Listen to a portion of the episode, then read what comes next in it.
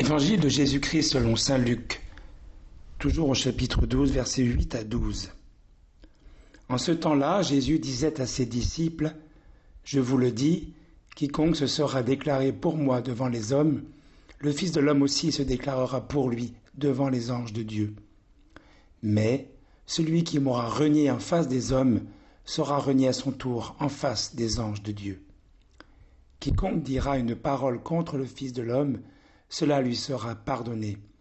Mais si quelqu'un blasphème contre l'Esprit Saint, cela ne lui sera pas pardonné. Quand on vous traduira devant les gens des synagogues, les magistrats et les autorités, ne vous inquiétez pas de la façon dont vous vous défendrez, ni de ce que vous direz, car l'Esprit Saint vous enseignera à cette heure-là ce qu'il faudra dire.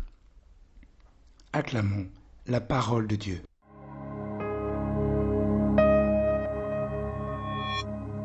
Jésus continue à parler à ses disciples. Son discours se fait plus grave et plus engageant pour ses disciples. Pour peut-être entrer et donner une clé de lecture de ce texte très énigmatique, essayons de nous représenter quel est le terrain sur lequel Jésus nous invite.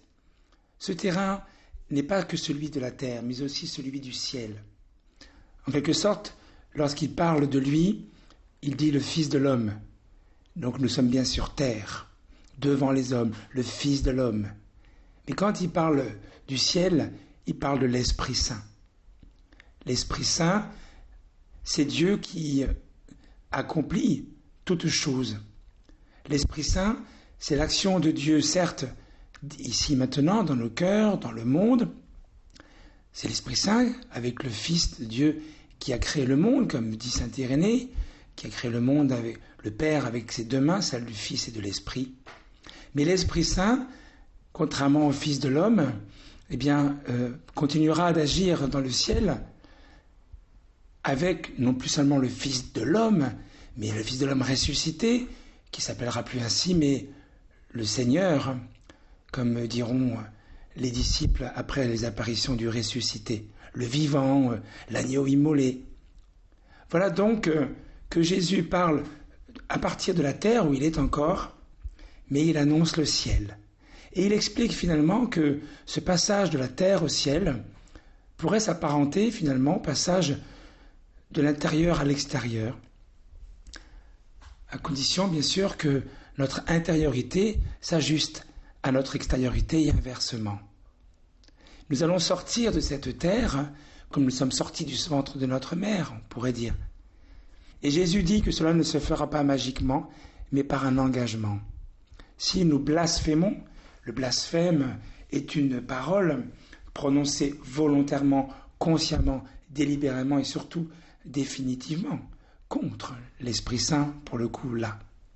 Contre le Fils de l'homme, c'est pas un blasphème, dit Jésus, une parole. Une parole contre le Fils de l'homme et un blasphème contre l'Esprit Saint. Véritablement, ceux qui auront fait cela, eh bien, cela ne, leur sera pas pardonné. Dans un autre évangile, il est ajouté ni sur cette terre, ni au ciel. C'est dur comme parole. Et on dit que c'est pas possible. On ne peut pas concevoir, dans notre logique, d'un Seigneur qui agit autant sur la terre que dans le ciel, qui ne puisse pas nous pardonner. Parce qu'après tout, sommes-nous véritablement complètement conscients, absolument conscients de la dureté de nos paroles? Et ces blasphèmes dont il parle contre le Fils de l'homme, ces paroles, pardon, contre le Fils de l'homme, et ces blasphèmes contre l'Esprit Saint, il s'adresse d'abord aux pharisiens, mais aussi aux disciples, car ils savent, eux, maintenant, c'est difficile d'entendre la parole de Dieu comme cela, parce qu'on sait que nous sommes responsables de cette parole que nous avons entendue. L'Esprit Saint nous dit Jésus, rassurez-vous, eh bien vous enseignera ce qu'il faudra dire. Et effectivement, il écrit Luc dans un contexte de persécution, et c'est pour ça que certains flanchent. Relisez l'Épître aux Hébreux dans certains passages où on voit ô combien les auditeurs sont persécutés et certains eh bien blasphèment contre l'Esprit Saint, en quelque sorte dans le sens où ils rejettent le baptême qu'ils ont reçu. Alors prions pour eux, prions pour nous, prions pour tous ceux qui blasphèment contre l'Esprit Saint. Gageons que cette parole du Christ puisse être dépassée par la miséricorde du Seigneur.